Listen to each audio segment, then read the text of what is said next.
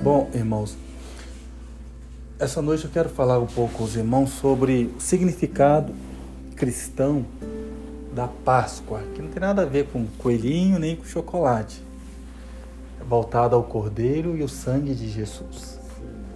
O sangue de Jesus que ele foi derramado para remissão dos nossos pecados. Irmãos, Deus ele iria tirar o povo dele que estava escravo no Egito. Todos já conhecem essa história, já conhecem este relato. O povo de Israel ficou 430 anos escravizado no Egito. E chegou a hora de Deus tirar aquele povo dali, daquela escravidão. Por quê? Chegou a hora porque eles começaram a clamar a Deus. Eles estavam sofrendo tanto no Egito que eles, meio ao sofrimento, eles começaram a, a clamar a Deus e clamar a Deus por socorro. E no momento que eles começaram a clamar a Deus por socorro, o Senhor, ele veio e enviou o anjo dele, uma sarça, e ele veio para libertar o povo de Israel. Agora, interessante, irmãos, é que o povo ficou ali 430 anos e eles levaram 430 anos para poder clamar a Deus. Porque no dia que eles clamaram a Deus, para Deus socorrer eles, Deus tirou. Aleluia. Então, muitas coisas em nossas vidas, irmãos, elas a gente não alcança um bem, uma libertação, uma cura, algo não muda em nossa vida, por quê? Porque demora muito tempo para a gente se quebrantar, se humilhar e começar a orar, a entender que o meu braço não vai resolver, a minha força sozinha não é o suficiente, que eu preciso de Deus. E todo aquele que entender isso, olha, eu preciso de Deus, que Deus me ajude e começar a orar e a clamar, Deus ajuda todos. Né? Não precisava levar 400 anos. Não tinha nessa, essa necessidade de ficarem 400 anos ali. Pois no dia que eles começaram a clamar, o, o anjo, o Senhor diz assim: Olha, eu ouvi o clamor do meu povo e o gemido deles eu ouvi, e por causa do seu clamor eu desci. Mas eles não estavam clamando antes. Então, irmãos, a oração, a dependência de Deus, a fé em Deus, irmãos, faz toda a diferença em nossa vida, porque Deus existe e ele é, ele quer ajudar aquele que usa a fé, que pede pela ajuda do Senhor. Hoje em dia as pessoas têm sido muito autossuficiente, confiado muito na sua ciência, no seu plano de saúde, confiado muito em todas as questões e só clamam a Deus quando a medicina não resolve o problema. É só clamam a Deus quando o salário que ganha não é mais o suficiente. O problema é enorme. Aí lembram de Deus. Mas fora isso, fica 10 anos, 40 anos, 50 anos, 60 anos sem clamar ao Senhor. E se o homem não clama por Deus, ele não colocou a fé em ação. Sem fé é impossível agradar a Deus. E no momento que a gente se humilha, a gente se rende, entende, olha, eu não vou viver a minha vida sozinho, confiando somente no meu braço, no meu potencial. Eu quero viver a, minha vida na dependência de Deus. E aí essa pessoa, ela passa a orar. Ela passa a buscar a ajuda, o socorro que vem do alto. Como diz Davi, eleva os meus olhos para o alto, de onde me vem o meu socorro. Socorro vem do Senhor. Então, levou 430 anos para o povo ser tirado do Egito, porque levou 430 anos para aquele povo começar a clamar a Deus. E se eles começassem a clamar a Deus com 600 ou mil anos no Egito, eles iam ficar lá mil anos. Deus só ia agir no momento que eles usassem a fé, pois sem fé é impossível agradar a Deus. Então o Senhor veio libertar aquele povo e eles precisavam daquela ajuda de Deus, porque somente Deus podia tirar eles dali, daquela situação. Irmãos, nove pragas, nove pragas foi enviada ao Egito. Todos vocês já conhecem, já sabem dessas pragas. Nove pragas foram enviadas à terra do Egito. E houve saraiva enormes, houve doenças, pestes, rãs, gafanhoto, e devorou tudo, estava destruindo tudo, as nove pragas. Nada acontecia no acampamento do povo hebreu. Nada. Nada. E não era um acampamento longe do Egito, porque pertencia ao Egito onde eles estavam. Só que naquele pedacinho onde estava o povo hebreu, nada acontecia, porque os anjos de Deus estavam ali guardando, protegendo o povo daquelas pragas. Né? Então, Deus guardando, Deus protegendo, Deus livrando. Porque essas mesmas pragas, irmão, continuam espalhadas pelo mundo afora. Muitas pragas, muitas pandemias, muita coisa acontece. Mas Deus continua guardando aqueles que clamam, aqueles que confiam, aqueles que estão ali ó, com a fé em Deus. Deus continua guardando, continua livrando, continua protegendo. Mas como essa noite eu quero passar com o irmão sobre a questão da Páscoa, é, antes de Deus enviar a décima praga, Deus deu uma instrução para Moisés e Moisés passar para todo o povo hebreu.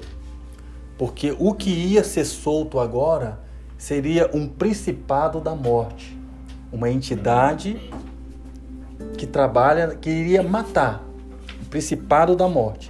Pois, irmãos, existe três hierarquias, três castas de principados. Uns que vêm para matar, que é esse que Deus ia liberar, os que vêm para roubar, entre o devorador, que dá prejuízo, que dá dano, acidente, e o que vem para destruir, aqueles que vêm para acabar com família, com casamento, acabar com empresa, acabar com tudo. Então são três castas de demônio, de, do agir de demônios. Deus iria liberar agora o anjo da morte, ou seja, um demônio que iria ceifar, ia matar todos os primogênitos, tanto de pessoas como de animais. Ele ia matar.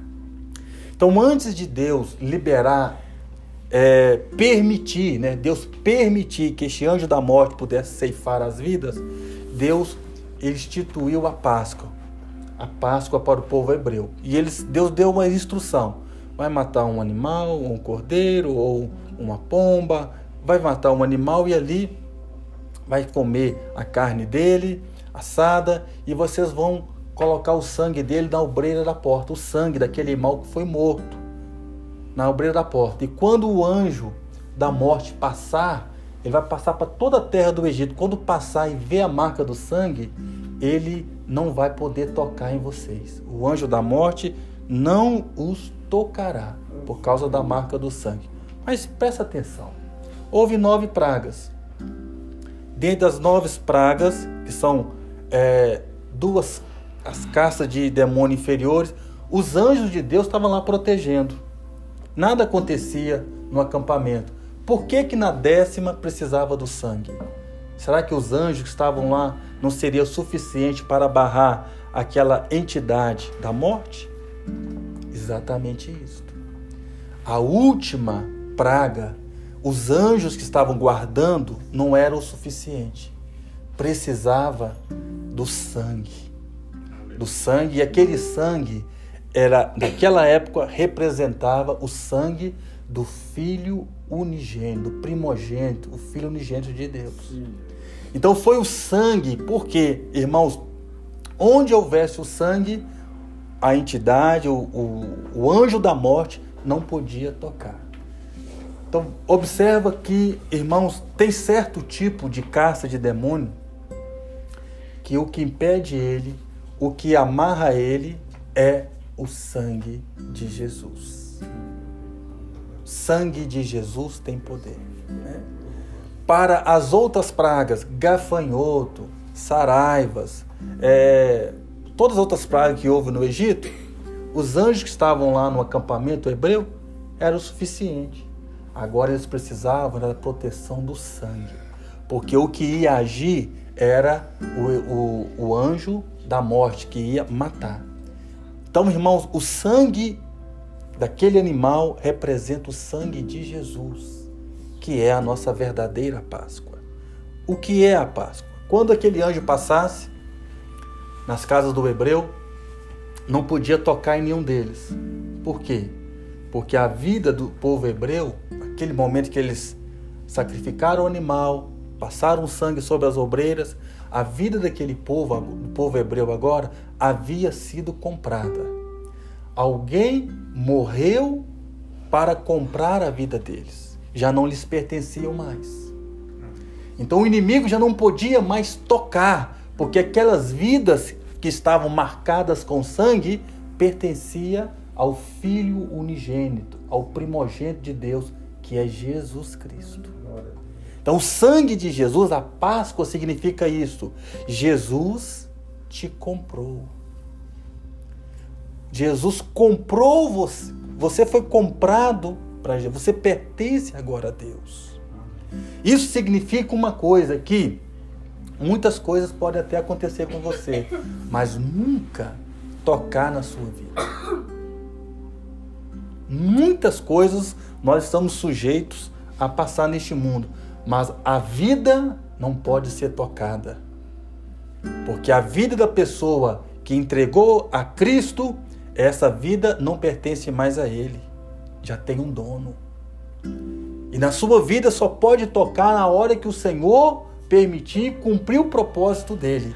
Porque isso é a Páscoa. Ele nos comprou. Nossa vida agora pertence a Jesus. Lembra-se de Jó, por exemplo. Satanás é, chegou, compareceu diante de Deus e Deus disse assim para Satanás: Tu viste meu servo Jó, homem íntegro, temente, se desvia do mal, que ama a Deus? Satanás diz assim: Sim, mas é claro que ele te ama, porque você colocou uma cerca ao redor dele, ao redor dos bens dele, da família dele, eu não posso tocar em nada que é dele. É por isso que ele te ama, porque ele está prosperando demais, porque o Senhor colocou uma cerca ao redor dele. Deixa eu tocar nos bens dele e ele vai blasfemar na sua cara. E o Senhor permitiu. Lembra que Satanás disse?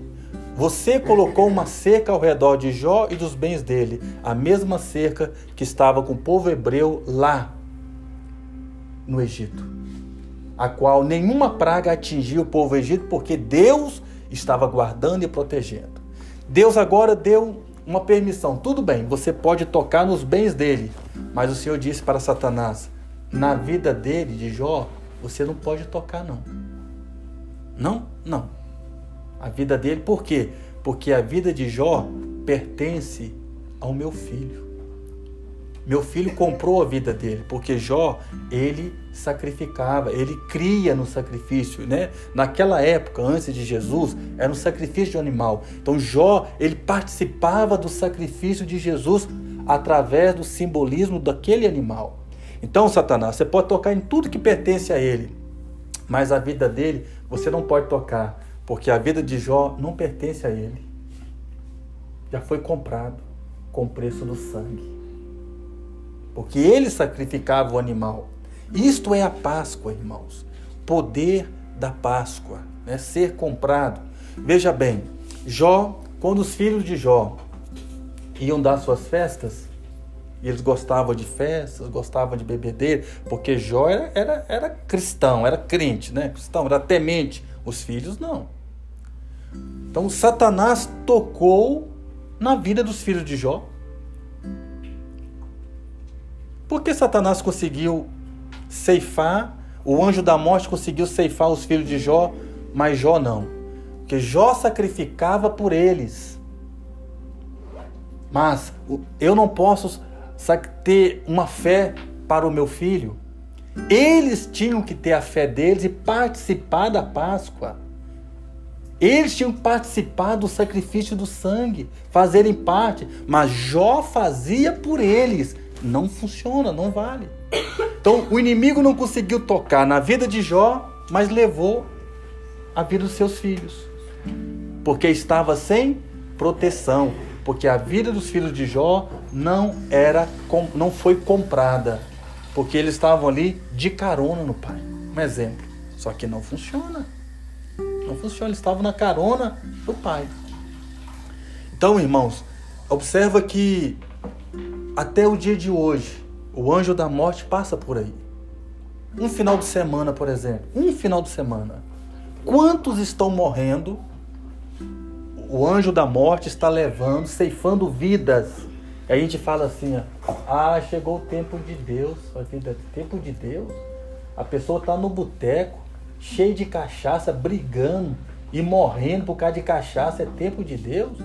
Ah, chegou o tempo de Deus da vida daquele artista. Tempo de Deus ceifar a vida dele, morreu de overdose. O que, que tem Deus nisso aí? Overdose?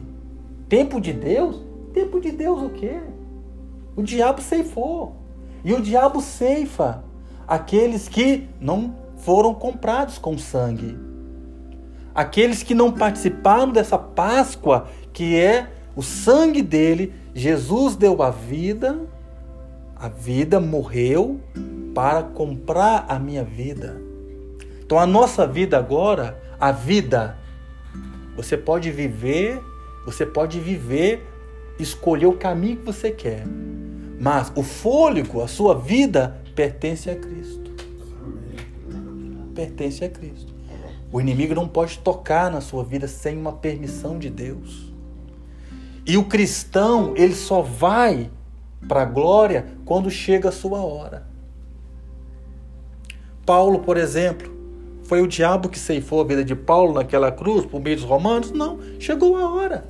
O Espírito Santo falou: chegou a hora. Você combateu o seu bom combate, você já completou a sua carreira, você guardou a sua fé e agora tem uma coroa preparada para você. Chegou a sua hora. Não foi o inimigo que ceifou, como o inimigo ceifa a vida de muitos. A vida de Cristo foi o diabo que ceifou. Foi por mão dos romanos. Mas Jesus, irmãos, ele estava cumprindo um propósito de Deus, do Pai. Então a vida daqueles que pertencem a Cristo não pode ser tocada. E quando Deus permite tocar em algum pertence seu, é por permissão. No caso de Jó, uma permissão, mas a vida não. Então o servo do Senhor não morre por um acidente, não morre por um, um desastre, não. É somente quando se cumpre um propósito. Pode ser um acidente, mas um propósito se cumpriu, Deus já mostrou, Deus já revelou. Mas não é o inimigo que ceifa, como essa turma que está aí nos botecos, nas cachaças, nas overdoses, nas brigalhadas, no roubo, nos roubos, dando tiro para lá, levando tiro para cá. O inimigo está ceifando. Um final de semana é muita gente que vai embora. Um final de semana. Muita gente. Por quê? Porque o anjo da morte está solto. Do mesmo jeito que estava solto no Egito, está solto aí. Então nós precisamos dessa proteção que vem de Deus. As pragas que esteve no Egito, elas estão soltas aí, irmãos. Elas estão soltas hoje. Destruindo, devorando, acabando com tudo. É. Enfermi, é, enfermidades, um monte de coisa. Então, Estão, elas estão soltas aí. Uma coisa eu digo: o sangue protegeu o povo de Deus. E o sangue de Jesus também nos protege hoje. Aquele sangue de animal, de um animal protegeu aquele povo lá no Egito. O sangue de Jesus nos protege também hoje. Protege a mim, protege a você hoje. E é o que foi dito, olha, quando eu é, via ferir o, a casa dos egípcios, é, a praga da morte, praga da morte, que é a última praga, o anjo da morte, o demônio da morte que o Senhor soltou, liberou, não vos tocará, mas nem qual casa? A casa que estivesse marcada com sangue. Mas havia anjos guardando as nove pragas. Sabe que aqueles anjos não conseguiam resolver o problema do anjo da morte? Não conseguia. Somente o filho poderia guardar aquele povo da última praga. Aí você vê, irmãos, o poder que há no sangue de Jesus. Mais poderoso que os anjos e o inimigo não podia tocar. Né? Então saiba disso: o diabo veio para matar, roubar e destruir. Três tipos de castas de entidade demoníaca que age em três tipos de formas. Alguns os anjos resolvem, outras só o sangue pode resolver, pode solucionar. E esta é a Páscoa do Senhor. Para finalizar essa mensagem, irmãos, quero que vocês saibam que quando nós falamos da Páscoa, a Páscoa do Senhor, ela Deus deu instrução para o povo. Porque a Páscoa do Senhor não era somente o sangue que deveria ser colocado nas ombreiras. Porque para eles comerem a Páscoa do Senhor, eles tinham que estar vestidos com roupas de viagem. O que significa isso? Eles tinham todos primeiro roupa de viagem, veste roupa de viagem e depois vocês comem. Eles tinham todos estar com sandálias ou, ou no caso nosso, tênis ou sapato no pé para sair antes de comer. Então Páscoa é também estar vestido com roupa de viagem, é também estar com sandália nos pés, cajado nas mãos, mala pronta. Mala pronta. Porque a Páscoa tem um era para um povo que cria, mas tinha um outro significado por trás daquilo ali. Porque a Páscoa, o sangue estava sendo derramado para tirar o povo ali, para o povo agora sair do cativeiro e começar a viver um propósito de Deus. Porque nós fomos comprados com sangue para viver um propósito de Deus agora. E era sair do Egito.